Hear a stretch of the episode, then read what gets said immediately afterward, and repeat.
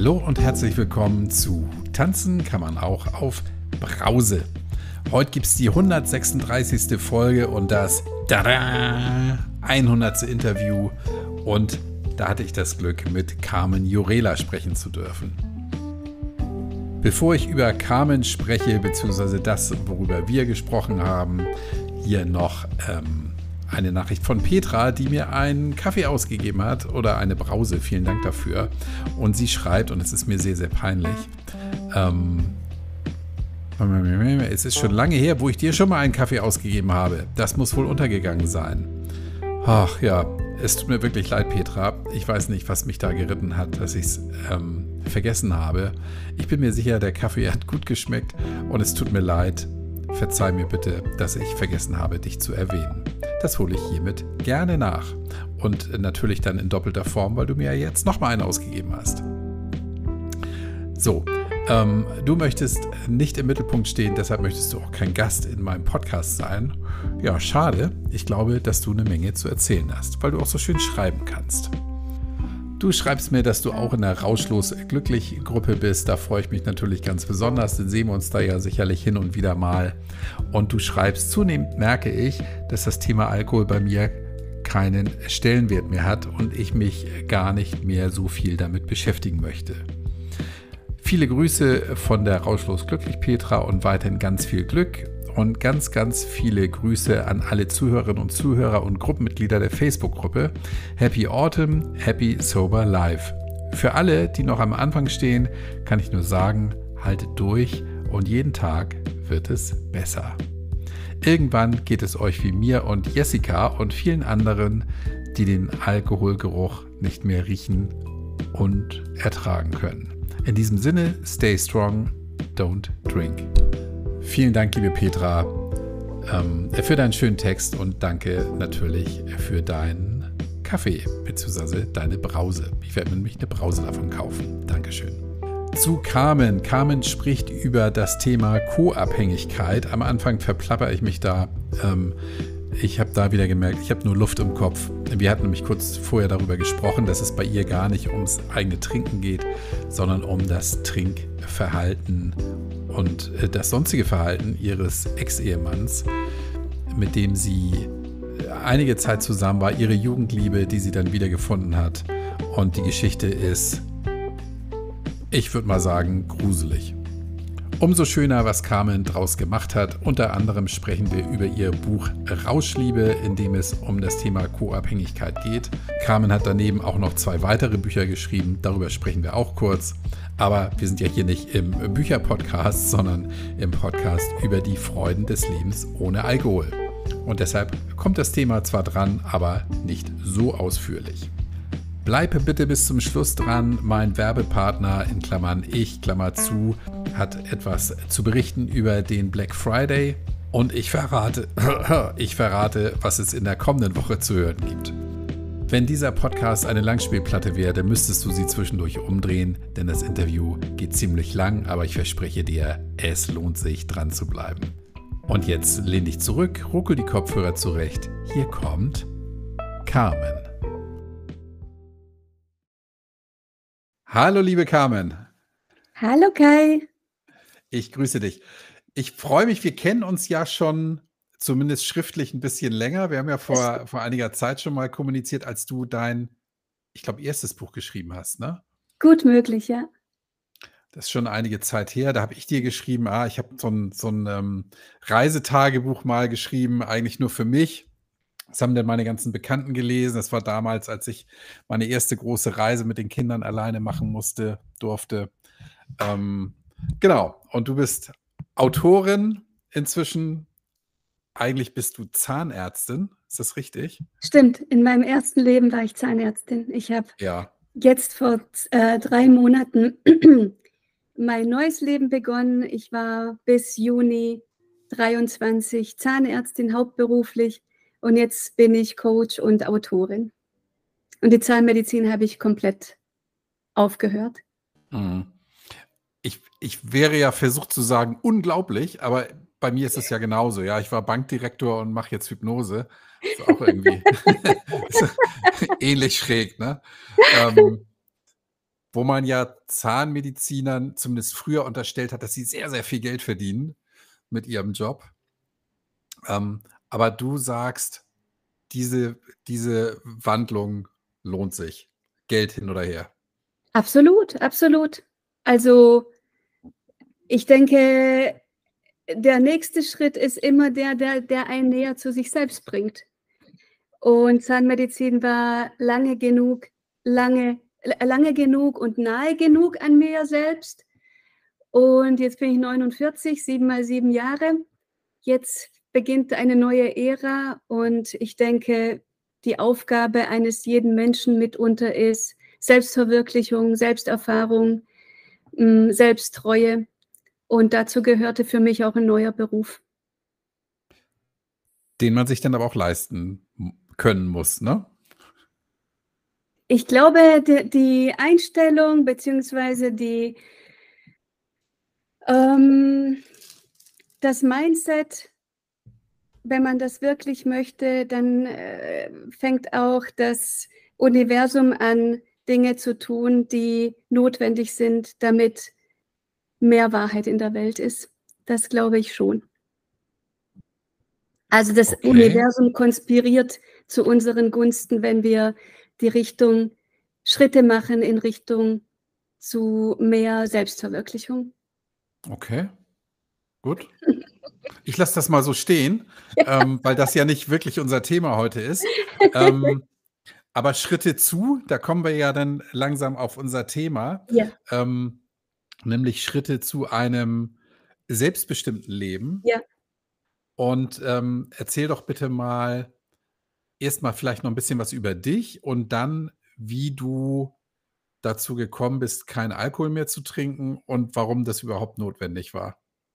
Ja, ich, hab, ich war nie eine große Trinkerin. Also ich habe in meinem Leben eher selten Alkohol getrunken. Also das war nicht mein Thema. Ich bin in dem in eurem Netzwerk Rauschlos glücklich gelandet, weil ich einen Mann hatte, der High-Functioning ähm, Alkoholiker war und ich wurde mhm. co-abhängig.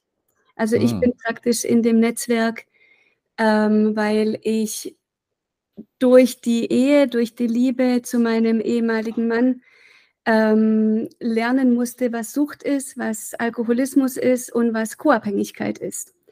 Und über die Beschäftigung damit wurde es für mich ein, da ich eh kein Thema mit Alkohol persönlich habe, für mich war es nicht schwer, auf Alkohol zu verzichten. Also für mich mhm. ist das überhaupt keine, das ist kein, kein großer Schritt für mich gewesen, aber ich mhm. fühle mich sehr hingezogen zu Menschen, die nicht trinken und die damit ihre, ihr Bewusstsein meiner Meinung nach erweitern, diesen Schritt zu gehen. Ich, ein, ein Nein zu sagen zu etwas, damit sagt man ja auch immer Ja zu etwas anderem, nämlich zu Klarheit, zu äh, Bewusstheit, zu äh, Kontrolle, soweit Kontrolle möglich ist. Aber wenn man Ja zu Alkohol sagt und auch nur unbewusst, dann sagt man in dem Moment Nein zu dieser Klarheit, die, von der man sich ja dann verabschiedet, zumindest teilweise. Und ich mag, ich mag sehr nüchtern zu sein. Also ich liebe das. ja, das ist gut. es, es würde mich auch, genau, du hast natürlich, ähm, du, du hast mir das ja im Vorwege schon gesagt, ähm, warum du in der Community bist. Ähm, und es hätte mich auch gewundert, wenn du jetzt sagen oh nee, eigentlich trinke ich ja ganz gerne. Ja, aber mit deiner ähm, Geschichte, ähm, von, über die wir gleich sprechen werden, ähm, geht das ja gar nicht anders, als dass du sagst, ich bin gerne klar im Kopf und umgebe mich gern mit klaren Menschen, ne? Ja, genau, genau. Erzähl doch mal, wie das damals so war mit deinem, mit deinem ähm, Ex-Mann und also wie das anfing, wann du gemerkt hast, dass da was nicht stimmt und was dann geschehen ist. Ja. Wir waren Highschool-Sweethearts. Also wir haben uns kennengelernt, als ich 15 war und er war 20 in derselben Stadt groß geworden. Und es war wie so eine Bestimmung, wie so eine, ich hatte immer das Gefühl, das ist der Mann für mich, das ist der Junge für mich, mit dem will ich eigentlich sein. Und wir waren beide aus strengen ähm, Elternhäusern. Meine Eltern sind Kroaten, seine Eltern kommen anderswoher. Ich will nicht so viel über ihn erzählen, weil mhm. das auch ihn schützen soll. Jedenfalls, das wurde nichts mit uns so früh. Und ähm, es fühlte sich für mich aber immer so an, all die Jahre, dass äh, mein Leben, zumindest was das Liebesleben angeht, nicht erfüllt ist, wenn ich nicht mit diesem Mann zusammen bin. Also es war schon auch eine Obsession, schon bevor wir überhaupt zusammen waren. Also dieses, wo, was man ja braucht, irgendeine Obsessivität, irgendeine Illusion, an der man festhält, das verbindet, glaube ich, alle Menschen, die co-abhängig sind, dass man an etwas glaubt, was ähm, vielleicht gar nicht so ist. Und jedenfalls hat er dann irgendwann, als ich Mitte 30 war, tatsächlich den Weg zu mir genommen äh, und hat dafür seine Familie, seinen Arbeitsplatz, sein alles verlassen und kam dann tatsächlich zu mir. Und wir haben angefangen mit einer Liebesbeziehung. Und für mich war das wie die Erfüllung aller meiner kühnsten Träume. Ich habe gedacht, Junge, besser geht nicht. Toller Job. Ich habe eine super Praxis gehabt am Alexanderplatz mit einem unfassbar netten Kollegen, super Team, schöne Wohnung in Berlin Mitte. Der Mann meiner Träume, also es fühlte sich super an. Und trotzdem, und da kommen wir nämlich schon zu des Pudels Kern, äh, trotzdem war immer so ein komisches Gefühl der Flüchtigkeit, des ähm, nicht so richtig wahrhaben wollens, des, des Unglücks. Das Unglück war fühlbar, witzigerweise, obwohl alles nach außen hin stimmte und wirklich die Erfüllung meiner äh, äh, Träume war. Das Unglück war fühlbar. Und ich habe dann irgendwann angefangen vor lauter Unglück und Schmerzen. Es war nicht nur gefühltes Unglück, ich hatte auch wahnsinnige Schmerzen im ganzen Körper, die eigentlich nicht zu erklären waren durch ähm, Physiologie, durch Medizin. Habe ich dann eine Psychotherapie angefangen und habe auch davon erzählt, dass mein Mann total viel trinkt, aber dass das nicht das Problem sei, dass das Problem anderswo liegt. Der hat also schon getrunken, als ihr zusammengekommen seid. Ja, ja. Der hat okay. auch sehr viel getrunken. Der hat auch schon in unserer Jugend sehr viel getrunken. Mhm. Und ich komme aus einem Ort, wo Jungs tatsächlich locker mal an einem Abend einen Kasten Bier weggetrunken haben. Das war einfach so Kleinstadt, Süd äh, äh, Kleinstadt Deutschland, äh, Kleinstadt Baden-Württemberg obwohl es war ja eine Großstadt, also Reutlingen. Das kann jeder, ich bin ja halb öffentlich dadurch, dass ich Bücher mhm. schreibe. Ne? Also wir sind in Reutlingen aufgewachsen, 100.000 Einwohner. Und doch fühlt es sich sehr, sage ich mal, klein und provinziell an, ohne das negativ zu meinen. Ich lebe inzwischen in Weimar, das ist auch klein, noch kleiner und provinzieller. Und trotzdem für so einen jungen Menschen wenn du auf der Sinnsuche bist und nichts so richtig findest, keine Anleitung, keine äh, Vorbilder, dann ist es für die Jugend dort sehr, sehr häufig der Fall gewesen, dass man sich an Wochenenden einfach total betrunken hat.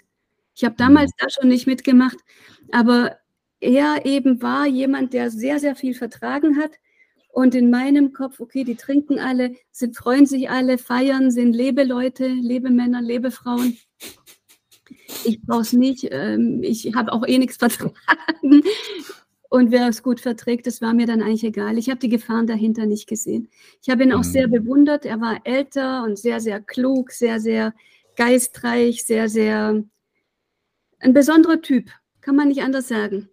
Und er ist damals nach Berlin gekommen oder wie, wie war das? Ja, ich bin, ich bin also schon 2001 nach Berlin gezogen und habe dort mein Leben völlig ohne ihn begonnen. Also ich hatte auch andere Beziehungen, die dann auch gut waren oder die, also ich habe im Prinzip innerlich dann dieses, diesen Funken von Hoffnung, das ist der Mann für mich, sterben fühlen. Also das ist dann kleiner und kleiner geworden, dieses Gefühl, ich müsste mhm. aber eigentlich mit diesem Mann zusammen sein. Und ähm, er kam dann, also das war für ihn wie so eine, er hat es mir so erzählt, dass ein Telefonanruf in 2005 ihn praktisch, ich habe ihn angerufen, wir haben telefoniert, wir waren trotzdem immer auch weiter gute Freunde. Ähm, und für ihn hat es etwas geöffnet, dass er es für möglich hielt, seine Familie zu verlassen und das hat halt ein paar Jahre gedauert. Für mich wurde es immer weniger, also für mich wurde immer klarer, der hat überhaupt kein Interesse an mir, der macht seins. Jedenfalls ist er gekommen und für mich war der Moment, als er kam, eigentlich schon der, wo ich voller Liebe, voller Erfüllung war. Mhm. Okay. Und du wusstest nicht, auf was du dich da einlässt, ja, weil Überhaupt. du gedacht hast, trinken ist, die Leute freuen sich und äh, sind fröhlich und entspannen sich. Bei einer genau. Kiste Bier. ähm, okay, dann seid ihr zusammengezogen, dann habt ihr geheiratet, aber du hattest schon von Anfang an das Gefühl, dass da irgendwas nicht ganz stimmig ist. Ja, und dieses Gefühl, und das ist etwas, was ein Aufruf für alle Menschen ist, aufs Bauchgefühl zu hören. Dieses kleine, kurze Bauchgefühl, das ich hatte, habe ich weggedrückt. Ich wusste nicht, was ich wegdrücke. Es war wie so ein flaues Gefühl, hier ist irgendwas komisch. Am ersten Abend, also als er nach Berlin kam, ähm, ein kurzer, kleiner, wie so eine innere Weisheit, das, das funktioniert nicht. Ich meine, hier war eine ganze Familie auch in, in Frage ne? und Kinder, von denen ich wusste, mhm. dass es die gibt. Ähm, und eben, er hat auch an dem Abend unfassbar viel getrunken, was für mich kein rotes Tuch war. Aber irgendwas sagte mir, ich weiß nicht, ob ich das aushalten kann. Ich weiß nicht, ob ich damit umgehen kann. Ich habe es weggedrückt. Ich habe es. Das war ein, ein, bewusster Akt. Ich nehme es wahr, aber ich drücke es weg. Ich will mit diesem Mann zusammen sein. Und also ich kann dir sagen, ich, ich, kann dir aus eigener Erfahrung sagen, ja, ich hatte ja auch mal so hin und wieder erste Dates oder Dates, ja.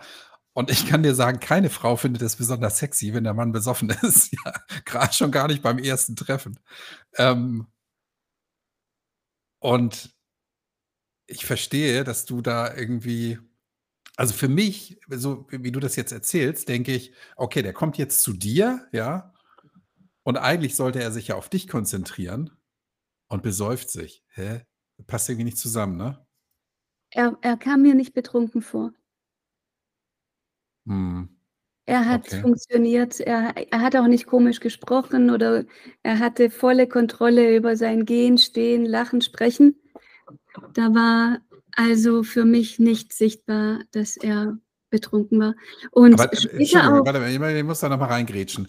Aber du wusstest also, du hast ja gesehen, dass er viel trinkt. Ich habe gesehen die Menge, richtig.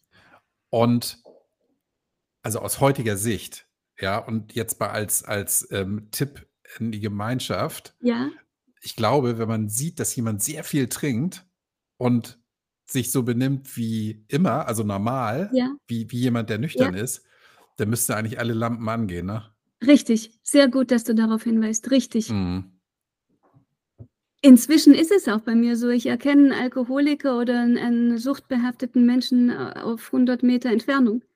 Mhm. Also, ich sehe das jetzt wirklich, ähm, ganz das ist mir sonnenklar. Und wenn du aus einer, hm, sage ich mal, aus einem Umfeld kommst, wo das bisher noch nie eine Rolle gespielt ich habe mich davor nie mit Sucht auseinandergesetzt. Klar.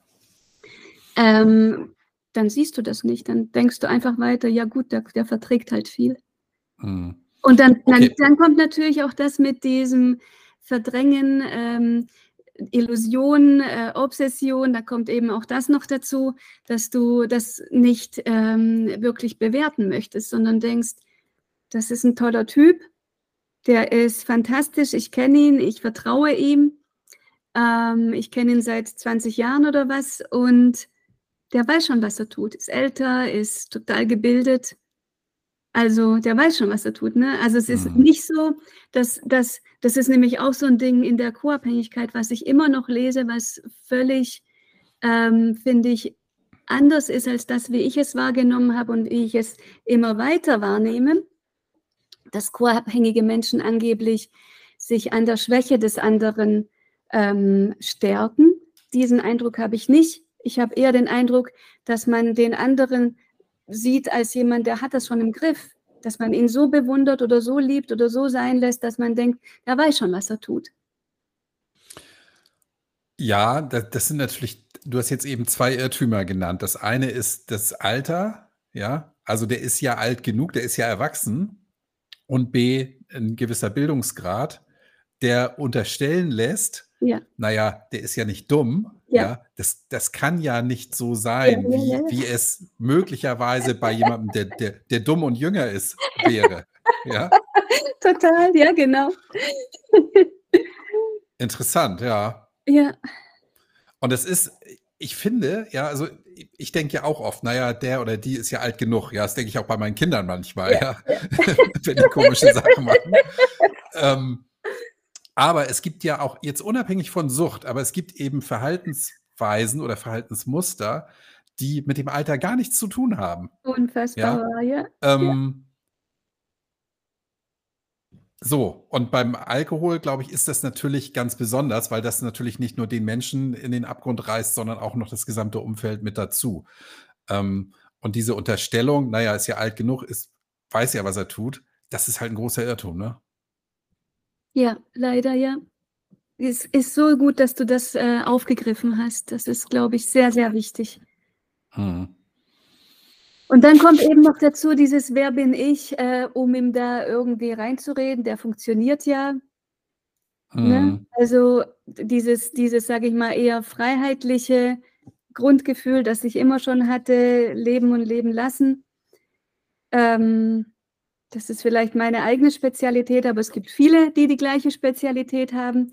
Also man muss auch nicht dem anderen sagen, was er zu tun hat, sondern, und jetzt kommen wir zu noch, einem, zu noch einer Nuss, die es zu knacken gibt, äh, man muss zu dem kommen, was man selber möchte. Also wie will ich leben, wie will ich mein Leben gestalten, wie sehr lasse ich zu, dass ähm, das Verhalten anderer, zum Beispiel die Sucht, mein Leben so sehr beeinflusst. Und als ich es dann verstanden habe, und das war ja eine deiner Grundfragen, irgendwann hast du es ja verstanden, ähm, dass da ein Alkoholproblem im Raum ist, habe ich erst einmal auch Bücher über Co-Abhängigkeit gelesen. Da ist es mir wie die Schuppen von den Augen gefallen. Dann musste ich Mhm. mir aber auch eingestehen, ui, der Junge ist ja süchtig. Hm. Das ist auch nochmal sehr, sehr schmerzhaft. Da möchte ich gleich zu kommen. Ja. Ähm, ich, ich bin ja so ein bisschen vorgeprescht. Ähm, wir gehen noch mal einen Schritt zurück. Okay. Du warst unglücklich und hast eine Therapie gemacht. Ja, Da hast du, da habe ich dich dann unterbrochen, weil du gesagt hast, es ging dir nicht gut und du hast es aber nicht auf die Alkoholsucht deines Mannes ja, ja. bezogen. ja. Was hast du denn geglaubt, woran es liegt? Ich habe wirklich Hilfe gesucht im Sinne von, ich weiß nicht, was mit mir nicht stimmt. Irgendwas Mhm. stimmt mit mir nicht. Und hast du das denn thematisiert in der Therapie, dass dein Mann trinkt? Ja, und das ist auch so ein Kracher. Ich habe es, ich habe einen Fragebogen natürlich bekommen, wo ähm, viele, viele Fragen gestellt wurden, auch eben solche, wie du sie gerade gestellt hast. Und ich habe gesagt, mein Mann trinkt sehr, sehr viel, aber das ist nicht das Problem. Und dann habe ich über meinen Migrationshintergrund gesprochen und über die, es war Finanzkrise 2008, 9, 10, ne? Hm. also über die Probleme in der Welt und über, ich war selbstständig, ganz frisch und ähm, Zahnmedizin ist körperlich und geistig sehr, sehr äh, fordernd auch. Also ich habe über alles Mögliche gesprochen, aber nicht Mhm. über, über das, was wirklich äh, unser, unser Leben total vergiftet hat, weil ich diese, diese, diese Connection nicht gesehen habe oder sehen wollte oder und auch die Therapeutin hat es gehört, ja, ich glaube, ich habe sogar gesagt, mein Mann ist Alkoholiker oder mein Freund ist Alkoholiker oder Mann, ja, damals waren wir noch nicht verheiratet, ähm, aber das ist nicht das Problem. Und sie hat es durchgewunken. Also die Psychologin hat sich dann auch äh, auf die Themen praktisch konzentriert, die ich eingebracht habe und eben nicht auf das Thema,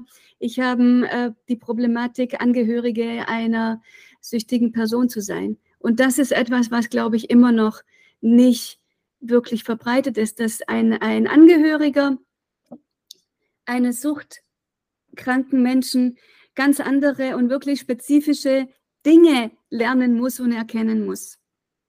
Und eben, da geht es dann nicht, äh, we- weiß ich nicht, um ähm,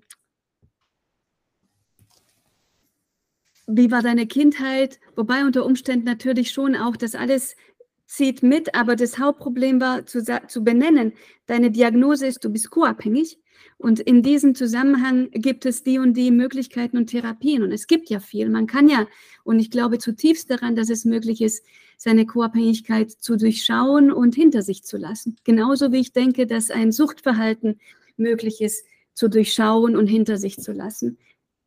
Man fängt mit dem ersten Tag an. Und da ist man noch sehr, sehr unsicher und labil und weint ganz viel und, und, ja. und fürchtet sich und denkt, die Welt ist, äh, ich bin einem Doppelleben aufgesessen. Ich, es ist alles anders, als ich dachte, sozusagen. Aber dann kommt ein zweiter Tag und ein dritter Tag und ein mhm. achter Tag und ein zehntes Jahr dann irgendwann und ein mhm. zwanzigstes Jahr. Und dann ist man wirklich frei davon. Ich glaube, dass ich sehe das und ich erkenne das. Mhm. Wann bist du denn drauf gekommen, dass, dass dein Problem jetzt nicht ist, dass du aus Kroatien kommst, sondern dass es dein Mann ist? Als ich Oder die Co-Abhängigkeit. Tatsächlich, ich habe irgendwo das Wort Co-Abhängigkeit äh, aufgeschnappt. Ich weiß gar nicht mehr wo. Habe äh, es eingegeben, ein Buch gelesen. Das, das hat, trägt Co-Abhängigkeit im Titel, ein, ein Sach, mhm. populärwissenschaftliches Sachbuch. Und dann habe ich gewusst, wow, das is it. Das mhm. is it. Oh Mann. wie, wie, lange war das denn, nachdem du in die Therapie gegangen bist? Also wie, wie viel Zeit lag dazwischen? Äh, etwa ein Jahr. Oha. Mhm. Ja. Und in der Therapie ist im Prinzip gar nichts passiert. Doch eins mhm. ist passiert, was ich immer noch als ein großes, eine große Hilfe erachte und was immer noch in meinem Leben ist, nämlich zu meditieren. Die Therapeutin hat mir empfohlen, in ihre Meditationsgruppe zu kommen. Das habe ich gemacht. Und zu meditieren gibt einem ja den nötigen Abstand zu sich, zu seinem Ego, um zu erkennen, oh, es gibt ein Leben außer mir, es gibt ein Leben außer der Sorge, außer dem Obsessiven, außerhalb des in seinen Gefangen und Gefühlen gefangen sein. Mhm. Also Meditation ist geil. Okay. Verstehe, ja. Also, Habe ich ehrlich gesagt keine Erfahrung mit. Na, wenn du Hypnose-Coach bist, dann ist, also die Zustände, die in Hypnose und in Meditation sind, sind sehr, sehr ähnlich. Also die neuronalen, ähm, sage ich mal, die neuronale Klarheit, die du in einer leichten Hypnose hast, ist von der, von der Psychophysik und von der äh, Neurochemie genau die gleiche. Ja, die Frequenzen sind anders, ne? Ja. Und bei der, in, der, in der Meditation versuchst du ja an nichts zu denken ja, ja. oder nichts Bestimmtes ja. und in der Hypnose versuchst du ja eine Veränderung herbeizuführen. Das, ist, das ist eigentlich der Unterschied, weil viele sagen ja, das ist fast das Gleiche. Aber also ich kann es nachvollziehen, was du sagst. Ähm, sollte ich vielleicht auch mal probieren, mal an nichts zu denken. das ist jedenfalls ein, eine Einladung an dich. Ja, mach das mal. okay. Mhm. Also, okay, du hast ähm, aber dann bist du ja im Grunde genommen in dieser, in dem Jahr in der Therapie so, also wahrscheinlich so ein bisschen lost gewesen, weil du gar nicht wusstest, wie komme ich jetzt hier weiter, ne? Oder ja. wusstest du, hattest du irgendwie so eine Stimme in dir, die dir wie auch beim ersten Treffen gesagt hat, hm, vielleicht ist da noch was anderes? Also das, äh, die Stimme, dieses, dieses Bauchgefühl kam dann wir hatten dann ein Jubiläum. Ich glaube, das war das vierjährige Jubiläum, wenn ich mich nicht irre. Und wo er dann anfing, über Nacht wegzubleiben. Er, ähm, also wir haben gefeiert, sind nach Hause gegangen und ab da ist er immer, immer wieder viele Nächte über Nacht weggeblieben.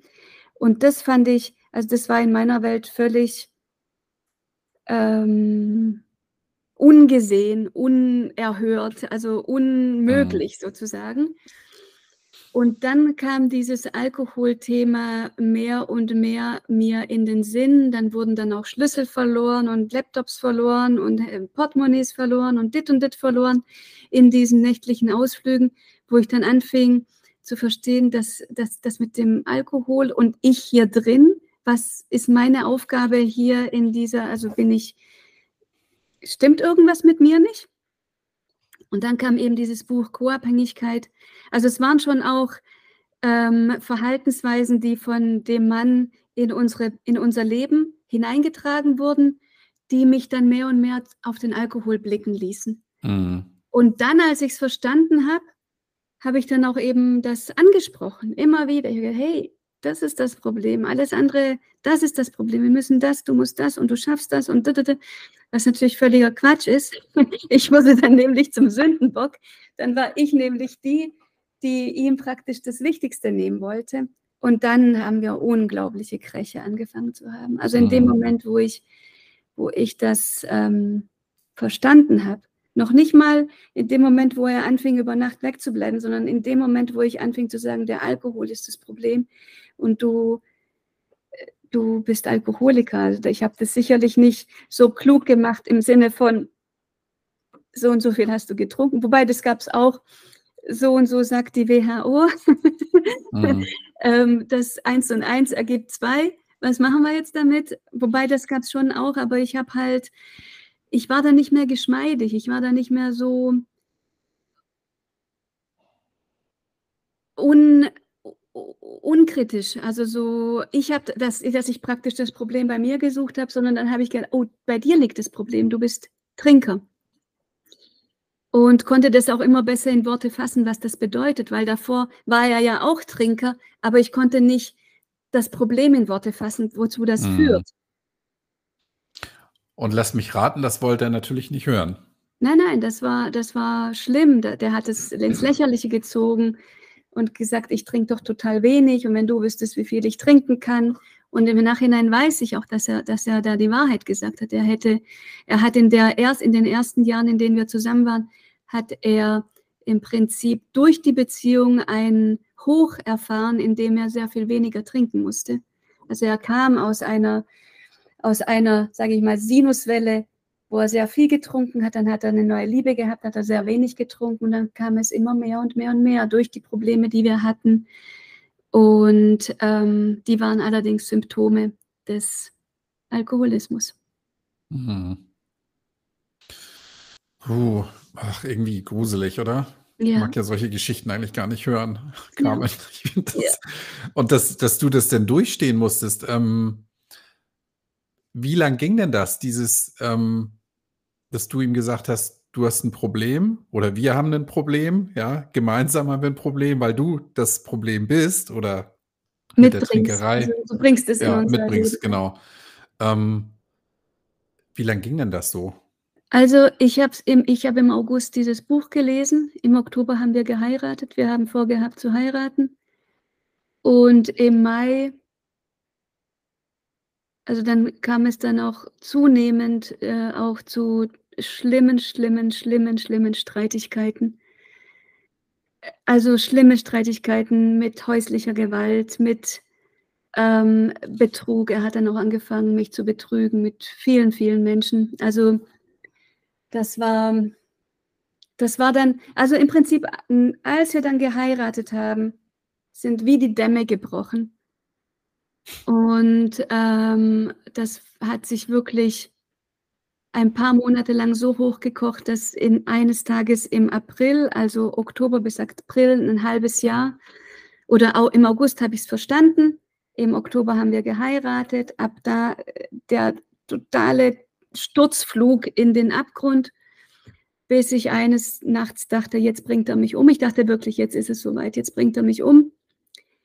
Und dann habe ich die Polizei gerufen. Dann äh, ist er, nee, ich bin woanders hingegangen. Ich bin dann woanders, ich hatte da in der Zeit ein Atelier, in dem ich übernachten konnte.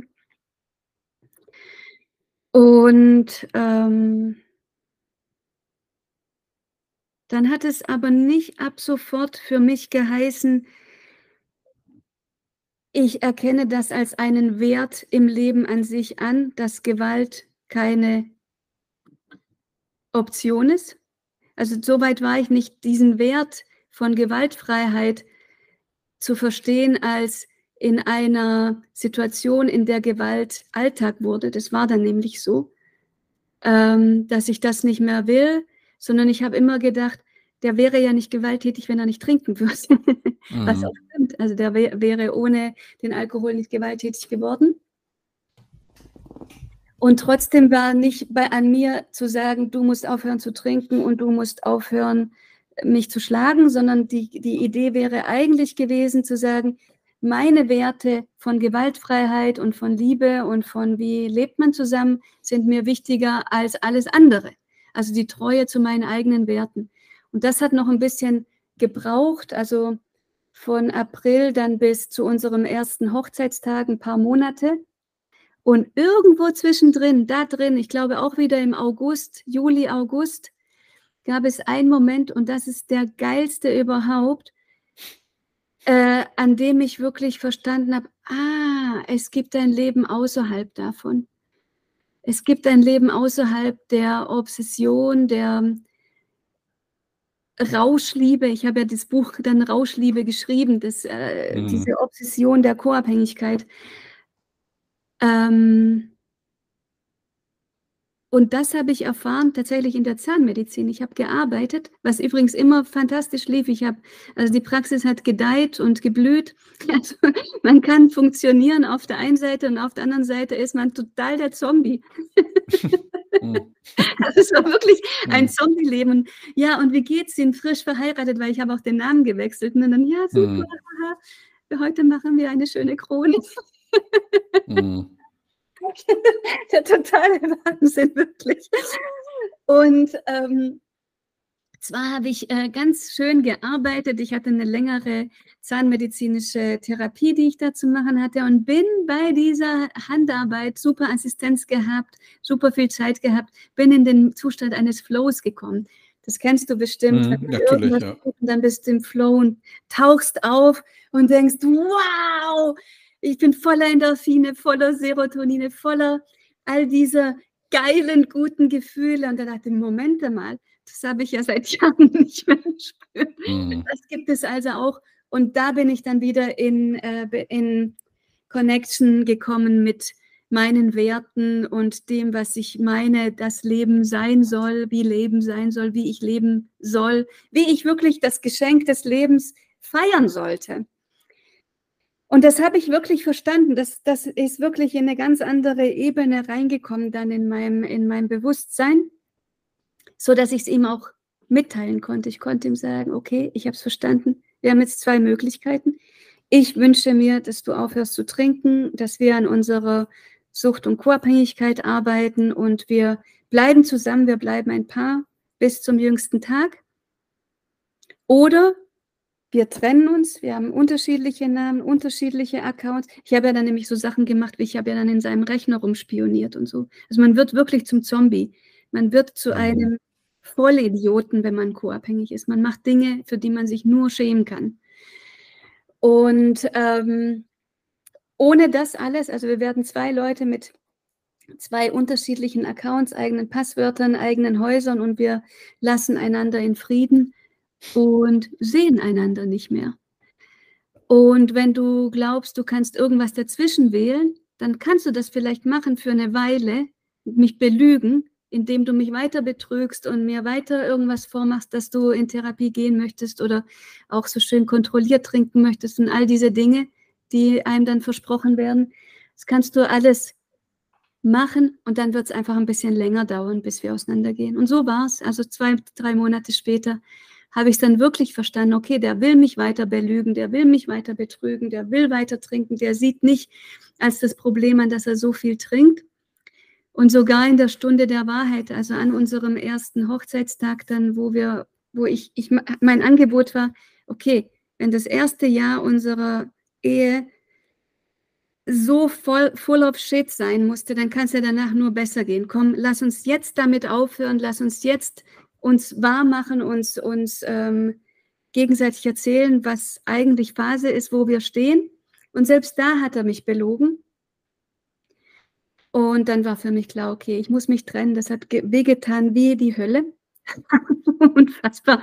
Das war, das war wirklich einer der größten Schmerze, die ich je in meinem Leben hatte. Also das war schlimmer als die Nacht, wo er mich fast umgebracht hat. Ne? Das war wirklich zu verstehen, er will das so nicht und ich muss mich an meine Werte erinnern, an meinen Weg, an das, was ich in diesem Flow-Zustand erlebt habe. So will ich leben. Und dann ähm, hat er noch gestalkt und so weiter. Und dann ähm, gab es ein polizeiliches Näherungsverbot von meiner Seite. Also wirklich alle Klischees erfüllt. Und dann gab es dann doch irgendwann die Scheidung. Und dann, Freude, oh Freude, habe ich von weitem gesehen, als er sich dem, dem äh, Gerichtsgebäude näherte, dass der eben nicht betrunken war. Ich habe ihm angesehen, der Junge ist clean. Das war natürlich hammergeil. Das war der totale Hammer. Also die Trennung hat dann im Endeffekt dazu geführt, dass er mh, mm, einen komplett neuen Weg einschlagen konnte, musste, sollte. Und hast du denn nicht in dem Moment gedacht, uh, vielleicht gibt es da doch noch einen Weg zurück? Das hat er sogar gefragt. Er hat dann vor der Scheidung gefragt, und Carmen, wollen wir uns jetzt auch noch scheiden lassen? Wollen wir das wirklich machen? Ich, ja. sind wir Kaffee trinken gegangen und die, die äh, Bäckerin, die uns den Kaffee ver verkauft hat, meinte, oh, so ein schönes Paar. Wir haben uns schief gelacht. Es war, es war ein einziges, äh, es war eine Rauschliebe. Also das ist schon so. Das war, wir, wir liebten beide äh, den Rausch auch des Verliebtseins und dessen, welche Inspiration der andere in unser Leben gebracht hat. Also wir hatten ja nicht nur diese verrückte Alkoholsituation, wir hatten ja auch viele, viele andere Dinge, die total gesegnet und herrlich und wunderbar mhm. waren. Und diese Verbindung, die von, vom ersten Tag an da war. Ne? Aber es hat sich dann tatsächlich herausgestellt, dass diese Phase seiner, seiner Sauberkeit, seiner Cleanheit total toll und wichtig und wunderbar war. Wir haben uns sehr viel gesprochen, sehr viel gesehen und aufgearbeitet. Was hast du eigentlich da, dabei gedacht und was hast du dir dabei gedacht und wie hast du das erfahren und wie hast du das erlebt? Also da war sehr viel Heilung darin, als er nach der Scheidung dann eben sich auch öffnete für Gespräche und ich mich ja auch. Es hätte ja auch anders sein können. Ne? Aber das war nicht von Dauer. Er hat dann, als ich das Buch veröffentlicht habe, äh, den Kontakt abgebrochen und das respektiere ich. Mhm. Weißt du denn, ob er, ob er wieder dem Alkohol verfallen ist? Ja, ich, ich habe von einer gemeinsamen Freundin sensationelle News gehört. Wirklich, ich bin total froh. Ich habe sensationelle News gehört. Er ist inzwischen Suchtberater geworden. Echt? Ja. Krass, wow. Ich finde es total geil. Also ich feiere das.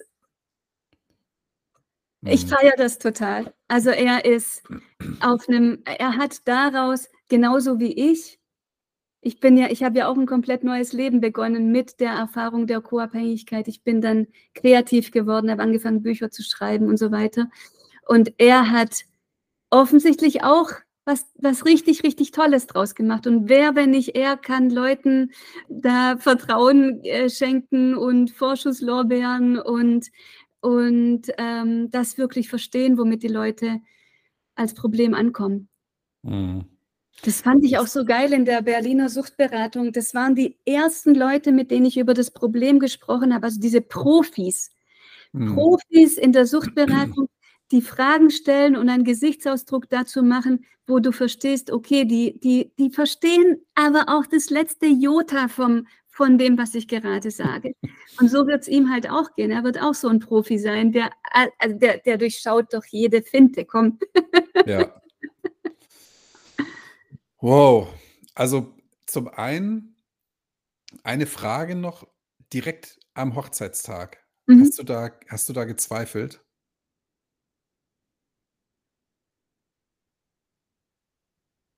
Sie schaut in den Himmel. Ja und nein. Mhm. Ja und nein. Es gab, es gab äh, Partner im September, wir haben im Oktober geheiratet. Im September gab es tatsächlich einen Moment, wo ich mir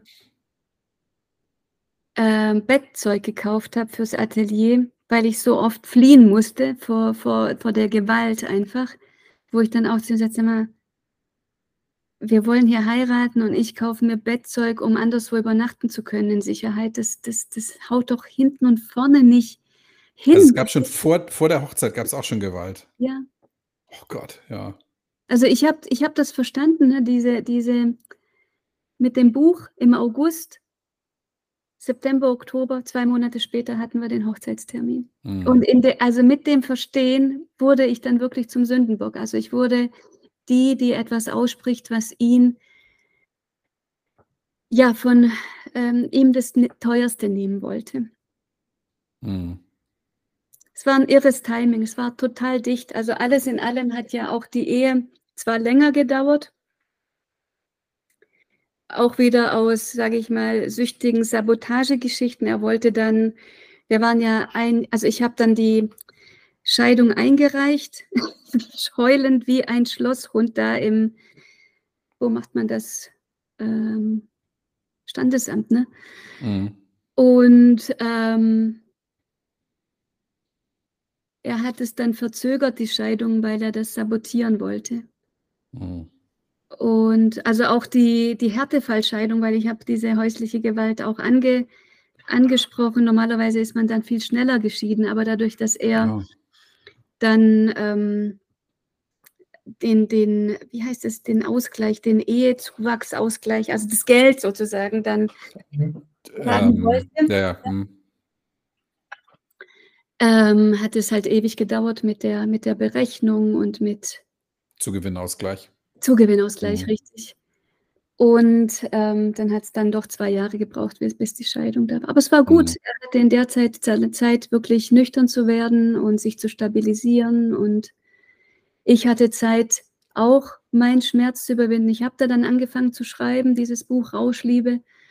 Und mit dem Schreiben, du kannst nicht einfach nur ein Buch schreiben um, und äh, deine Erinnerungen aufschreiben. Es muss ja irgendwie auch kongruent sein. Ich Habe dann sehr, sehr viel Fachliteratur darüber gelesen und habe bei den anonymen Alkoholikern gesessen und bei den Angehörigen und bei Suchttherapie, Suchtspezialisten, ähm, damit es für jemanden, der das liest, ich wollte ja mit dem Buch erreichen, dass jemand, der das liest, sich wiedererkennt und sich nicht so schämt, sondern im Gegenteil rausgeht damit und Hilfe sucht. Ja. Man, man muss Hilfe suchen. Alleine kommt man da wahrscheinlich nicht wirklich raus als Co-Abhängiger. Und ähm, diese Fachliteratur, das war auch so geil. Ich habe die Fachliteratur, weißt du, schon gelesen, schon im August dann angefangen, das Zeug zu fressen, also diese Bücher. Und ich dachte aber immer, hm, bei uns ist es anders. Aber bei uns ist es aber anders. nee, bei ihm ist es ja. nee, bei mir ist es aber ganz anders. ja, das ist, weißt, das ist ja wie bei, wie bei jemandem, der trinkt und sagt, ich gehöre zu den zwei Promille, die es schaffen, ähm, ja, genau. kontrolliert zu trinken, ja. Ich, ich, werde vielleicht auch der Erste auf diesem Planeten sein, bei dem das gelingt. Und ja, bei allen anderen, alle anderen haben das Problem, bei mir ist es anders. Ja, also, genau. mh, hm, ist super. Ja. hm. Total geil. Naja, jedenfalls wollte ich es dann eben auch unterfüttern mit, mit, den, mit, der, mit den wissenschaftlichen Fakten und Mustern und was da immer alles drin ist, damit das die Leute auch wirklich dazu bewegt, ähm, in, in sich Hilfe zu holen, ob das nun eine Therapie ist oder spirituelle Methoden ist mir oder Hypnose oder ist mir alles egal, aber man muss den ersten Schritt tun und eben mm. wirklich zugeben, ich habe hier ein Problem, ich brauche Hilfe. Ja. Ich, also dieses Gefühl vor der Hochzeit, das, ich frage das deshalb, ich war zweimal verheiratet ähm, und vor meiner ersten Eheschließung hat meine Frau, meine damalige Freundin, ähm, mich mal belogen. So. Eigentlich eine Kleinigkeit, aber sie hat mich so belogen ähm, und ich habe es dann rausgekriegt. Mhm.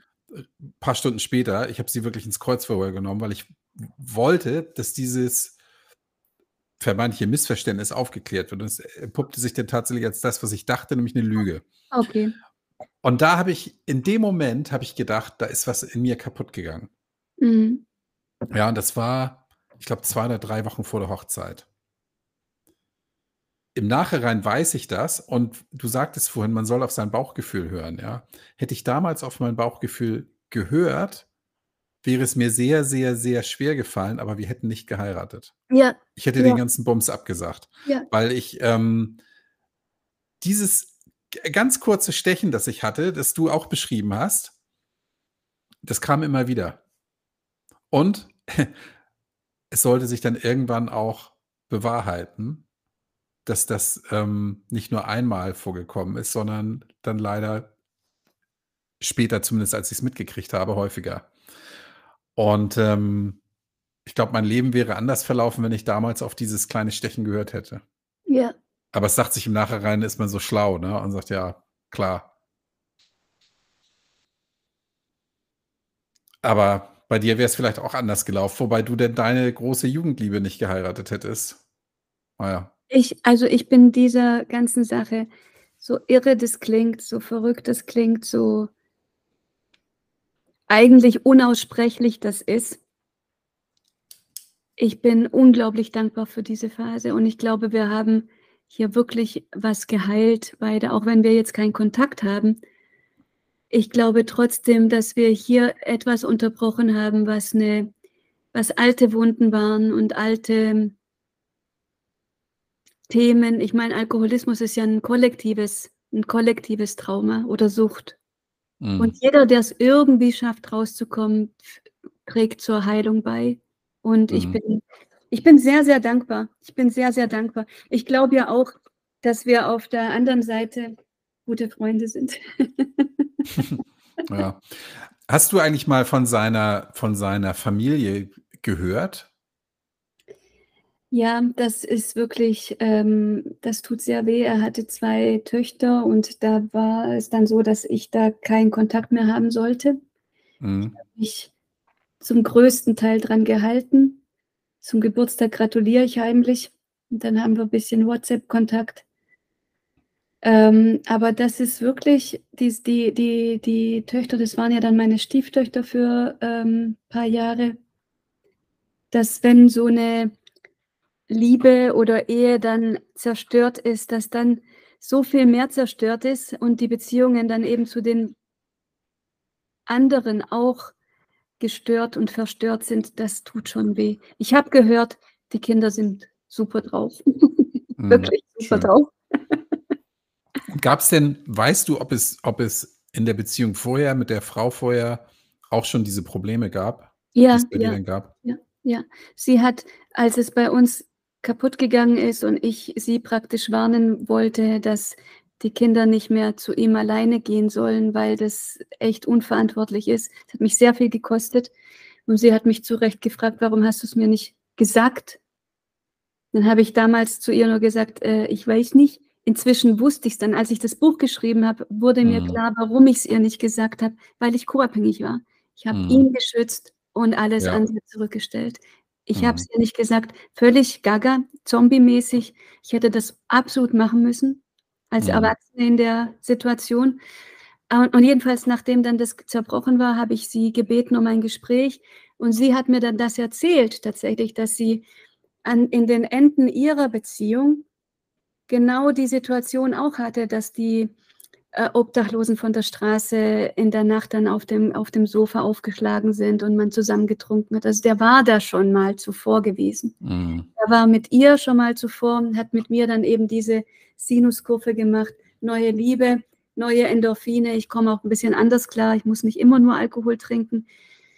Und das war, für ihn war es wahrscheinlich der Tiefpunkt mit mir. Er hat ja auch an das geglaubt, woran ich geglaubt habe dass das so, so mit wehenden und fliegenden Fahnen runterging und kaputt ging, hat ja mit ihm auch was gemacht. Und wie er sich dann äh, wieder mal mit einem Obdachlosen auf der Matratze gefunden hat, mit dem er dann, den er dann mit nach Hause gebracht hat, weil sonst keiner mit ihm mehr trinken wollte. Und es soll jetzt keine Geringschätzung sein, sondern einfach eine Tatsache, ne?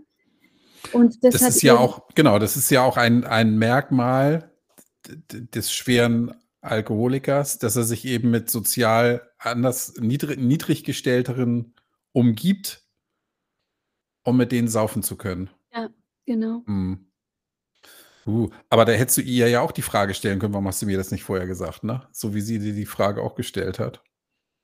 Ja, sie hasste mich ja natürlich. Sie, für, ich war ja, ich, mit, ja. mit hm. ein Grund für sie.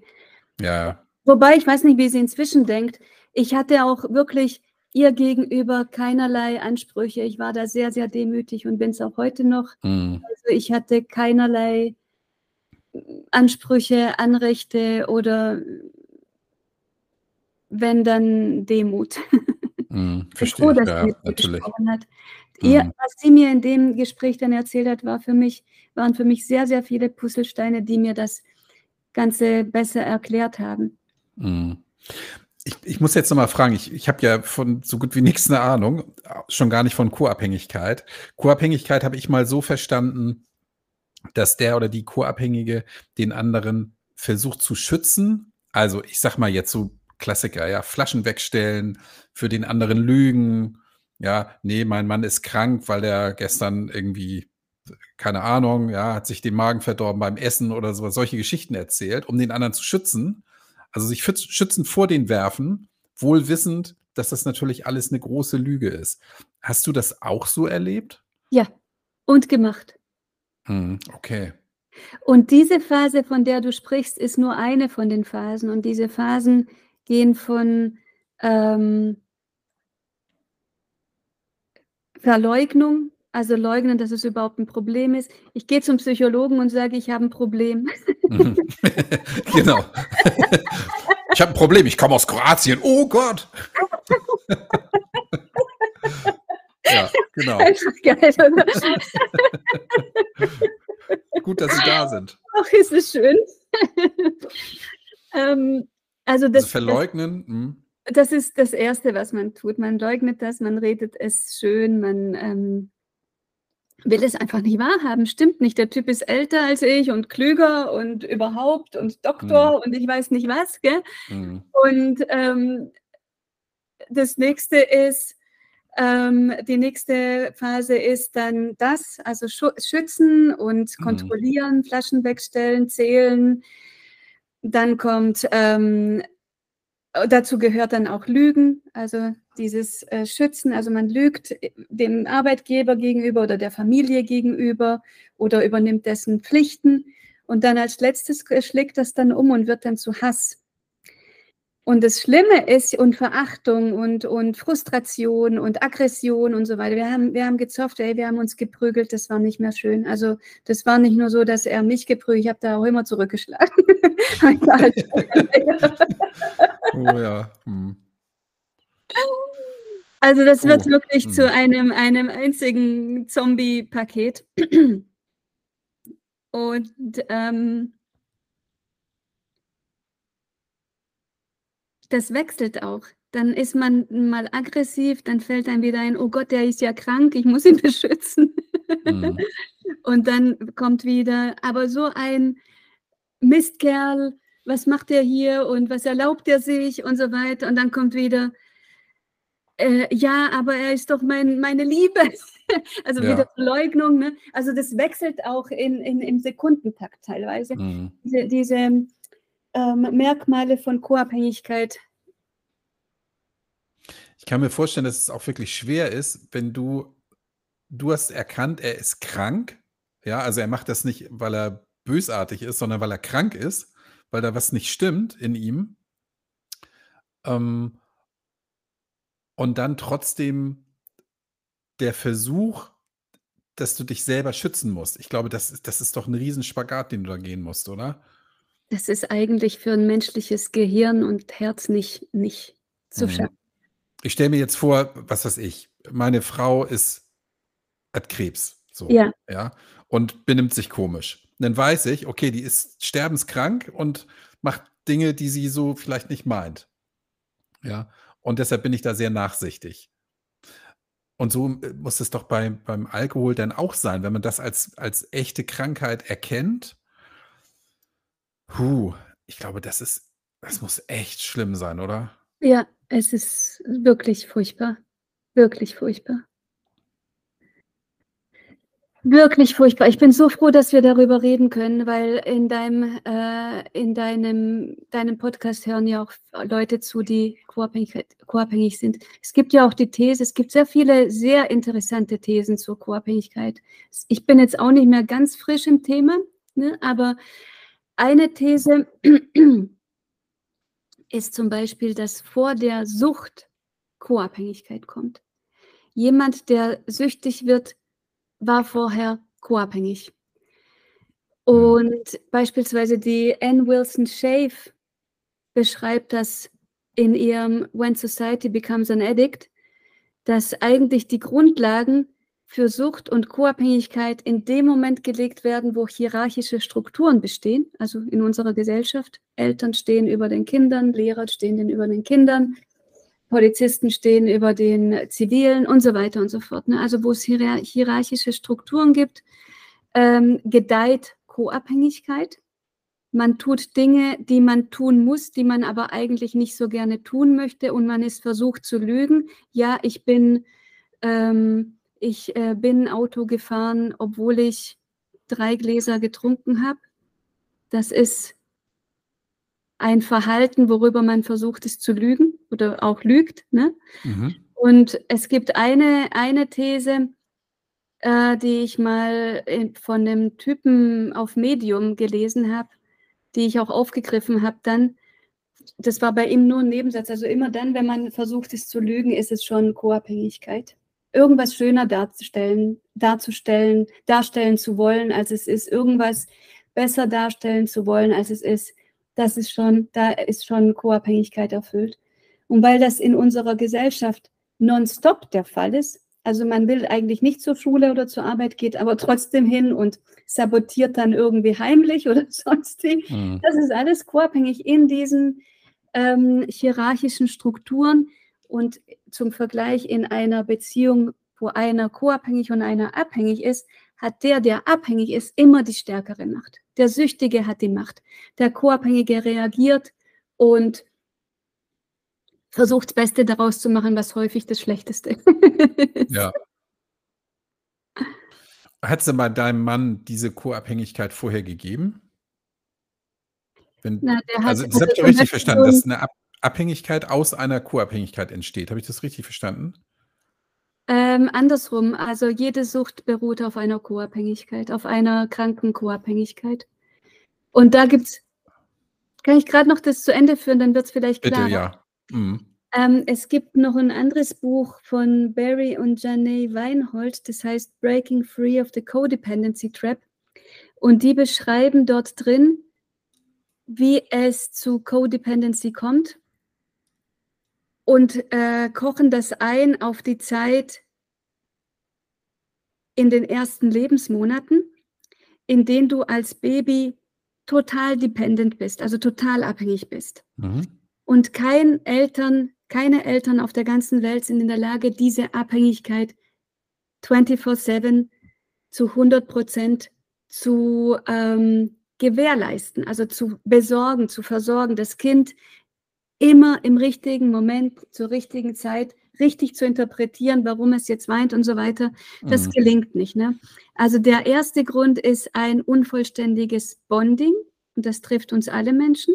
Und der zweite Schritt, so ab etwa acht Monaten, wo Kinder eben einen Sinn für Nein bekommen oder einen Sinn für Ich bekommen, ein unvollständiges Debonding, was spätestens vielleicht so mit 16, 17 passieren sollte, dass die Eltern wirklich voller Zuversicht und Hoffnung und Glauben an das Kind, das Kind loslassen. Also unvollständiges Bonding zuerst und dann unvollständiges Debonding, den eben nicht mehr reinreden, du musst dies, du musst das, mach aber so, mach aber so.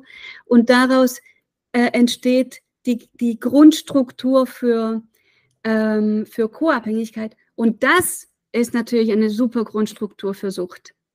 Wenn du da keine weiß ich nicht, spirituellen Lehrer hast oder tolle Lehrer hast oder ähm, jemanden, der, der dich praktisch als junger Erwachsener an die Hand nimmt und wirklich Leben lehrt. Wer hat das denn schon? Da ist doch Sucht. Wie gesagt, hier meine, meine männlichen Freunde aus der Jugend, die einen Kasten Bier kalt gemacht haben oder sei es auch nur einen halben Kasten, da, da war doch, das gehörte doch zum guten Ton. Mhm. Und wir haben halt nicht diese Lebensschule und insofern sind wir vorher co-abhängig und dann im dümmsten Fall abhängig. Mhm. Okay. Wann hast du das Buch geschrieben? Das Rauschliebe hm? habe ich angefangen 2017. Mhm. Verkauft sich das heute noch gut? Ähm, ich habe es jetzt Anfang des Jahres äh, von, von dem äh, Verlag herausgenommen und habe aber noch keine Verkaufsseite gebaut. Ich muss das noch machen. Also wenn einer das möchte, muss er mich anschreiben. Ich habe gerade okay. keine Verkaufsplattform dafür, ja. Warum macht man sowas? Das vom Verlag nehmen? Ähm, weil, das, weil der Verlag nicht genug für mich gemacht hat für mein Buch. Ah, okay. Also du suchst den neuen oder willst du es selber vermarkten? Ich möchte es selber, selber ver vertreiben. Mhm, verstehe. Okay. Jetzt bin ich ja keine Zahnärztin mehr, jetzt kann ich jetzt Zeit mit. Jetzt hast du Zeit, ne? ja. So, und du hast, ähm, du hast ja gesagt, ähm, dieses, dieses Kapitel mit deinem ersten Mann, du bist neu verheiratet. Ja, das stimmt, ja. Ähm, und dein neuer Mann kann gewiss sein, dass du deiner Jugendliebe nicht mehr hinterherhängst. Ne? Das war ja, ja bei den anderen davor. Natürlich, ja. Die haben das ja nicht wissen können, dass du da so deiner alten Jugendliebe hinterher hechelst noch. Ach so. ähm, okay, ja, verstehe. Ja, nee, das ist erledigt. ähm, und du hast, du hast dein, also du hast dein Leben gewandelt und ähm, es ist ja zwischen der Zeit der Trennung und deiner Aufgabe des zahnmedizinischen Berufes eine mhm. ganze Menge Zeit noch vergangen. Mhm. Ja. Also ich wusste natürlich weder, dass ich ein Buch schreibe damals, noch dass ich ähm, wirklich Zahnmedizin ist sehr sinnstiftend. Also der Beruf als Zahnarzt ist wirklich sinnstiftend. Da fehlt es nicht an Grund aufzustehen. Und auch selbstständig zu sein, macht ja auch total Spaß. Ne? Aber ähm, der Sinn, den ich entdeckt habe bei der Situation, die ich dir geschildert habe vorher mit dem Flow und wie will ich eigentlich leben. Und dann habe ich angefangen, ein Buch zu schreiben, ein kreativer Prozess, also diese Kreativität zu leben und sich zu verbinden mit der eigenen Schöpferkraft das hat was mit mir gemacht. Ich bin, ich habe geleuchtet, wirklich. Die Leute haben mich gefragt, was ist mit Ihnen passiert? Mhm. Wie, wieso sind Sie so gut drauf? Und ähm, dann habe ich ja die Coaching-Ausbildung gemacht, mhm. weil ich einfach das erklären wollte. Ich wollte den Menschen erklären, was, was kann man tun, um, ähm, um zurück in seine Kraft zu kommen, in seine, wie kann man es schaffen, sein eigenes Leben zu gestalten. Und das ist echt ähm, eine, eine echte Wende, eine echte Wendung von, von co-abhängig sein, also von tiefstem Abgrund und Hilflosigkeit, Machtlosigkeit, weil man denkt, der muss aufhören zu trinken, ich kann gar nichts tun. Das ja. ist auch so ein Wahnsinn, ne? Man kann sehr wohl was tun, aber das weiß man halt, in, wenn man nicht über Co-Abhängigkeit Bescheid weiß, weiß man es halt nicht wirklich. Man denkt, er muss aufhören zu trinken, dann ist alles gut. Stimmt halt nicht sondern wie kann man es schaffen, dass ich selbst diese Dinge in die Hand nehme mit meinen Mitteln. Und das hm. wollte ich lernen und habe ich auch gelernt. Und dann habe ich, ähm, habe ich ja diese Ausbildung gemacht, habe angefangen auch parallel zu coachen, weil ich wirklich viel gefragt wurde, was, wie haben Sie das gemacht? Wie schaffen Sie das? Wie schaffen Sie das, diese Praxis zu führen und so viele Bücher? Und dann habe ich auch noch einen Blog gehabt und ich weiß täglich einen Blog gehabt und Weiterbildungen gemacht und so weiter. Und die Leute haben gefragt, wie, wie, wie, wie machen Sie das? Und ich gesagt, ja, weil ich verbunden bin mit mir selbst. Ich bin mit im Reinen mit mir selbst. Ich bin, ich bin, ich lebe das, worauf ich Bock habe. Ich gucke nicht fern, kein Fernseher, keine Kinder, kein Hund, kein Mann. Mhm. Da hat man auch echt Zeit, kann man viele Sachen machen. Wow. wow. Und ähm, ja, und das hat mich wirklich tatsächlich zu meinem neuen Leben bewegt. Irgendwann wurde, dann kam ja dann auch noch Corona, ne? Also mhm. ich im Februar 2020 das Rauschliebe veröffentlicht. Und im März kam Corona. Also einen mhm. Monat später kam Corona und dann war alles, oh Gott, oh Gott, was ist jetzt los?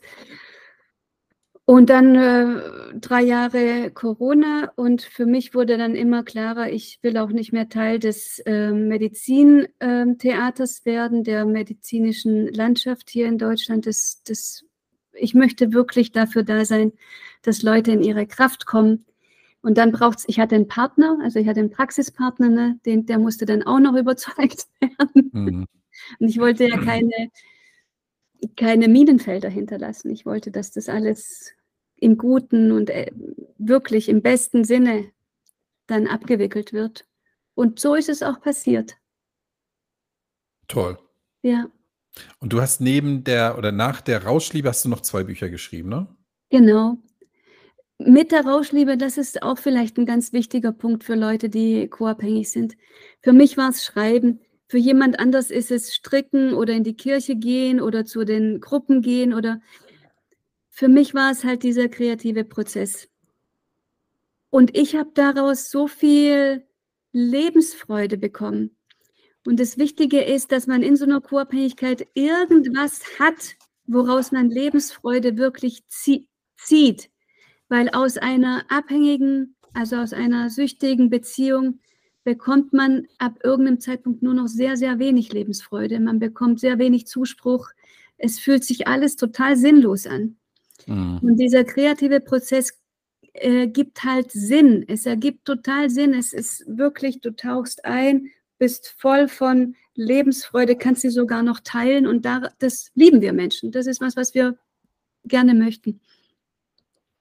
Und das zweite Buch ist dann Schreib dich glücklich. Es ist ein Journal. Also darin kann man, wenn man möchte, 13 ähm, Wochen lang äh, Fragen beantworten, jeden Tag, morgens und abends.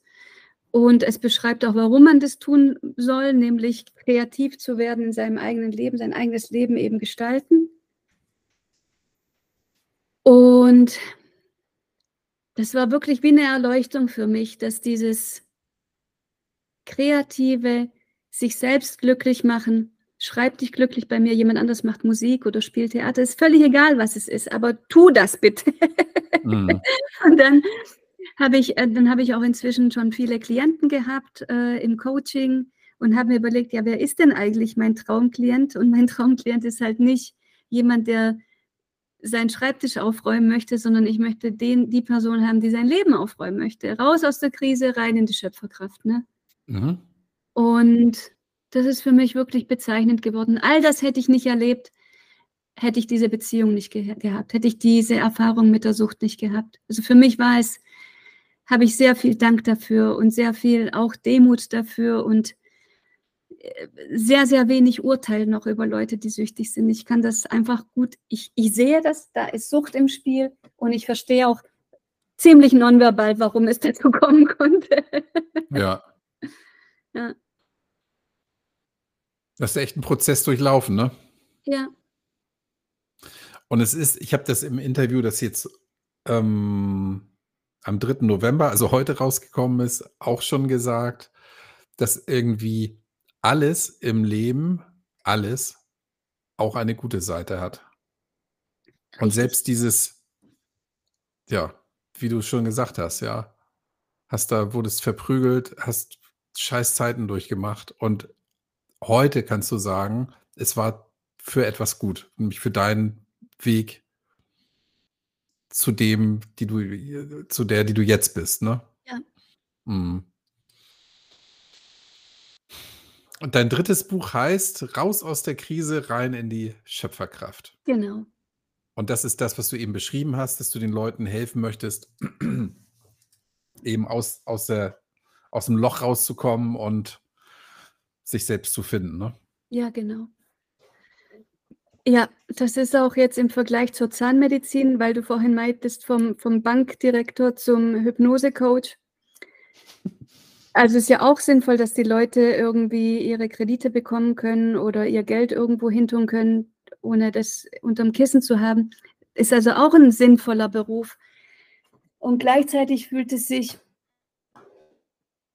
jetzt von der Zahnmedizin zur, zum Coach, fühlt es sich für mich an, dass ich jetzt nicht mehr so viel an den Symptomen rummache, sondern wirklich daran, was steht denn, was ist denn im Weg zu dem, wie du eigentlich sein möchtest oder zu dem, wozu du dich eigentlich hingezogen fühlst. Also es, ja. für mich ist es, es ist komisch, weil das eine ist ja immerhin ein Arztberuf, was ja hier sehr hoch angesehen ist und Coaches wohl nicht so hoch angesehen jetzt in diesem allgemeinen, sage ich mal, Theater, in dem wir leben. Ähm, und trotzdem für mich, für mich ist das das wertvollere, der mhm. wertvollere Beruf. Also, das mit den Krediten, ja, da hast du recht. Da Mhm. ich wurde da schon häufiger nachgefragt: „Warum hast du das gemacht?“, ja? Und dann sage ich: „Kredite vergeben“, das da war ich, also, glaube ich, bin ich wirklich gut drin, ja. Aber ich glaube, in dem, was ich jetzt mache, bin ich besser. Ja. Und ähm, das wird bei dir vielleicht ja auch so sein, dass du Ja. sagst, ich, ich bin eine gute Zahnärztin, Ja. vielleicht auch eine sehr gute, aber Ja. es gibt eben auch viele, viele, viele, viele andere, die sehr, sehr gut sind in dem Beruf. Ja. Und in dem, was du jetzt machst, gibt es nicht so viele und da bist du vielleicht noch besser. Ja, also da sage ich zu allem ja. Sehr gut. mein Erfolgserlebnis des Tages. so früh und schon Bingo. Ja, aber das, das ist mein, das ist für mich so meine Motivation, dass ich sage, das, was ich vorher gemacht habe, ja, das können andere auch sehr gut. Und das, was ich jetzt mache, da glaube ich, das können viele nicht so gut. Und ich glaube, das ist bei dir sicherlich genauso, deine, Ja. deine Intention dabei. Ne? Ja, ja, ja, ja. Ich denke auch, weißt du, deine Geschichte mit äh, der Sucht, die macht dich ja auch total verständnisvoll und zwar auf allen Ebenen, also wirklich auf allen Ebenen, wenn es um dieses Thema geht. Und wenn du beispielsweise mit Hypnose ähm, in die, in die Therapie mit Leuten gehst, die ein Suchtthema haben, ich glaube, das ist total hilfreich. Also es ist Mhm. total hilfreich, einfach diese Gemeinsamkeit, wo es eigentlich gar keine, du, du brauchst da, du, wenn du, wenn du weißt, okay, ich habe ein Suchtthema, dann weißt du doch sofort in der, in der Hypnose, wie du die leiten kannst, wie du die führen kannst. Ja, jetzt muss ich natürlich, kleinen Disclaimer, ich bin ja kein Therapeut, also ich darf nicht therapieren und ich darf mich auch nicht wirklich mit Süchten beschäftigen. Aber ich kann mich eben mit dem Unglück des Menschen beschäftigen, der mit mir spricht. Also so, ja, von daher kenne ich natürlich das Thema, arbeite auch mit dem Thema und ja, ich habe eine, eine Kollegin, die hat mir mal eine, eine Klientin geschickt, weil sie gesagt hat, ey, ich kann vieles, aber Alkohol, da kenne ich mich überhaupt nicht mit aus, weil ich überhaupt keinen Alkohol trinke. Ich weiß gar nicht, wie sich das anfühlt, wenn jemand gerne trinkt. Ja, ich kenne das nicht. So, und mit der habe ich dann gesprochen und da sind wir, also ja, das ist genau, was du beschreibst. Klar, ich weiß, um was es geht und ähm, die trinkt nicht mehr, im Übrigen. Wow. Weil sie irgendwie ihr Unterbewusstsein erkannt hat, ja, war A, warum, warum trinke ich? Und B, was passiert denn, wenn ich nichts mehr trinke? Warum, warum geht denn das? Ja. Und diese Angst, das ist ja oftmals Angst, wenn jemand sagt, ich darf nicht mehr trinken oder ich will nicht mehr trinken, das ist immer mit einer sehr, sehr großen Angst verbunden. Immer. Weil es eine wahnsinnige Veränderung ist. Und das wird bei deinem Ex-Mann auch so gewesen sein, ja, weil du ja beschrieben hast, es war ihm das Liebste im Leben, was natürlich Quatsch ist, aber es fühlt sich so an, ja. Ja, ja. Und ähm, wenn man erkennt, dass es gar nicht das Liebste ist, sondern eigentlich das Schlimmste, was man hat, wenn man das erkannt hat, dann ist man auch bereit, ähm, einen anderen Weg zu gehen. Ja,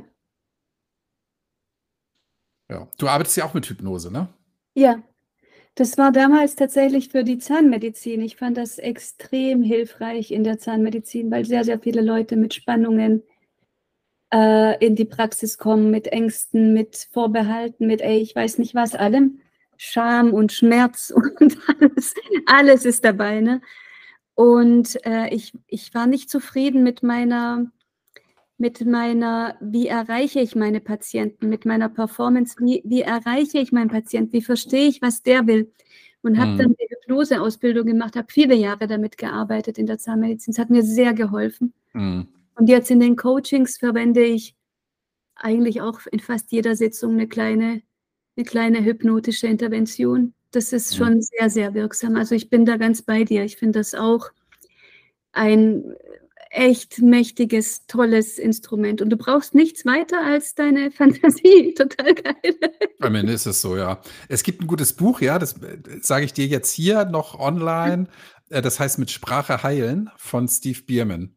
Okay. Ähm, und das kann ich dir empfehlen. Das Buch habe ich gesuchtet, tatsächlich. Okay. Ja. Der äh, Steve Bierman war ähm, Rettungsarzt oder der war im Krankenhaus, hat er in der Notaufnahme gearbeitet, jahrelang. Viele Jahre lang. Und hat irgendwann erkannt, wenn ich die Leute richtig anspreche, dann kann ich denen sofort helfen. Ja. Der hat den Leuten, die gekommen sind, gesagt, ähm, hör auf zu bluten. Ja, dann haben die aufgehört zu bluten, so, weil die eben seine, seine Kompetenz anerkannt haben als Arzt. Ähm, und auch ganz, ganz viele andere Dinge noch, die er sagt. Das hat jetzt nicht direkt was mit Hypnose zu tun, ja, aber es sind eben hypnotische Wirkungen, die da ausgesprochen werden. Ähm, dass er zum Beispiel auch sagt, es sind Wunder möglich und lass doch einfach, wir tun jetzt einfach mal so, als wenn Wunder geschehen können. Und Wunder geschehen immer wieder im Leben.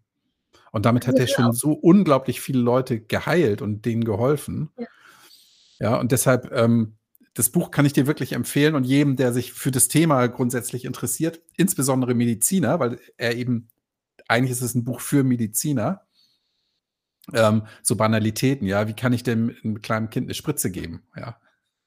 Ist ganz einfach. Also sagt er, guck, guck mal da hinten hin und kannst du, kannst du sehen, wie sich ähm, das Ding an der Wand, das bewegt sich doch, oder? Dann gucken die da hin, schwupps, ist die Spritze gesetzt. So. Einfach abgelenkt. Das finde ich ganz toll. Ganz tolles Buch. Also diese beiden Beispiele kenne ich aus meiner Geschichte auch, habe ich auch verwendet. Auch auf Sie können mhm. aufhören zu bluten. Bumm. Irre, ne? Ja, nach so einem Weisheitszahn oder so. Ja. Und auch eben das mit, mit der ähm, Hypnose bei Kindern, bei Spritzen oder so, dass man die total verwirrt und total ablenkt und dann kriegen die gar nichts mit. Und es geht bei, bei Erwachsenen geht es genauso, ne? Ja, ja, genau, also, genau. Hm. genau. Ja, verrückt. Liebe Carmen, ähm, wen möchtest du grüßen? Oh, was für eine liebe Frage. Ich grüße alle, die auf dem Weg sind zu ihrem Kern, zu ihrer zu zu dem Weg, den sie sich für sich wünschen und die manchmal glauben, dass sie stolpern, aber ihr stolpert nicht, sondern ihr macht einfach den nächsten Schritt. Also hm. praktisch an alle Menschen. Ich grüße alle Menschen, die auf dem Weg sind. Schön. Sehr gut. Und hast du noch einen letzten Tipp, insbesondere in Bezug auf das Thema Co-Abhängigkeit?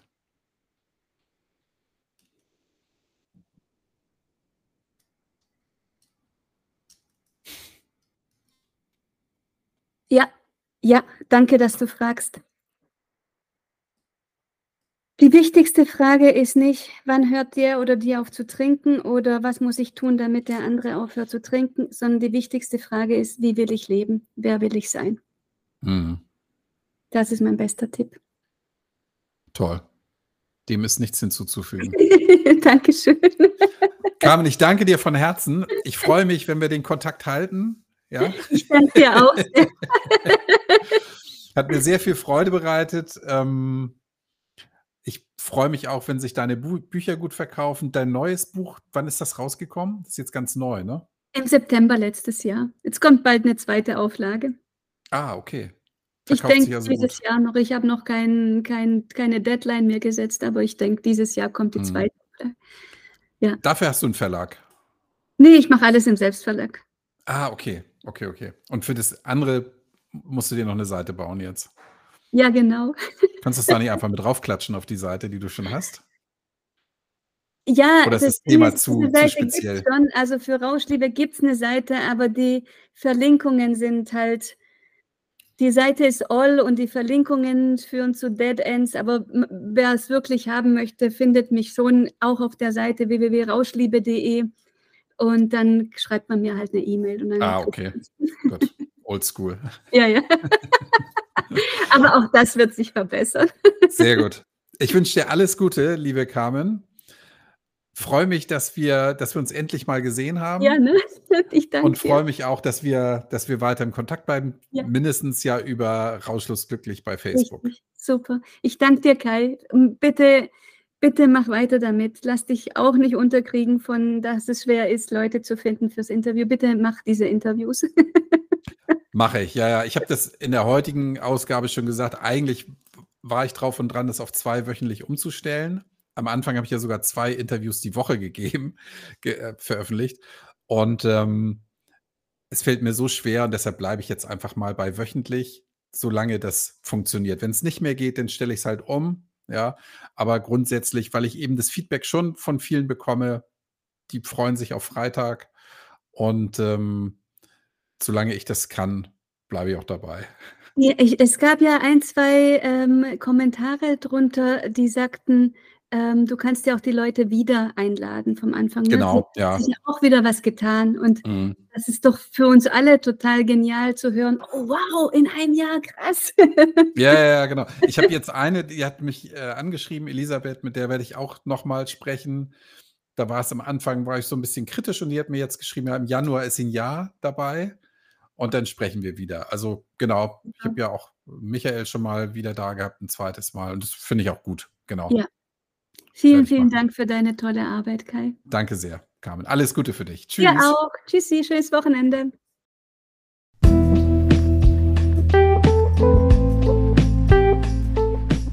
Vielen, vielen Dank, liebe Carmen, dass du mit mir so offen über deine Geschichte gesprochen hast. Wer die nochmal nachlesen möchte, kauft sich einfach das Buch von Carmen Rauschliebe oder schaut auf ihrer Seite, welche Bücher sie denn noch so veröffentlicht hat und was da noch so kommt in nächster Zeit. Und Carmen, ich verspreche dir, wir bleiben in Kontakt. Das ist ja klar, denn wir haben noch so einiges vor. Möglicherweise. Mal schauen. Ich freue mich, dass dein Leben eine so tolle Wendung nehmen konnte, nach dem, was du alles durchgemacht hast mit deiner Jugendliebe. Und es ist irgendwie besonders tragisch, dass es ausgerechnet die Jugendliebe ist, die dir dann ähm, solche gruseligen Zeiten beschert hat.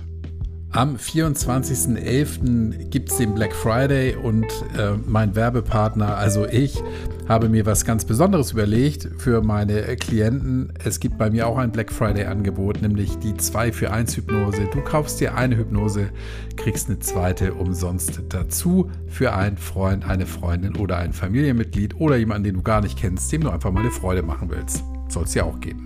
Das Angebot gilt eigentlich vom 20.11. bis 24.11. Wenn du vorher schon Interesse hast, dann melde dich einfach bei mir, dann kriegen wir da bestimmt was gebacken. Nach dem 24.11., also nach dem Black Friday, endet jedoch dieses Angebot auf jeden Fall. Auf jeden Fall kannst du nächste Woche Tanja hören. Tanja ist 49, hat eine Entgiftung hinter sich gebracht und Tanja war eine klassische Quartalstrinkerin. Auch wieder ein tolles Gespräch, auf das du dich da freuen kannst in der nächsten Woche. Solltest du dir nicht entgehen lassen. Und bis dahin, äh, denk immer dran, tanzen kann man auch auf Brause.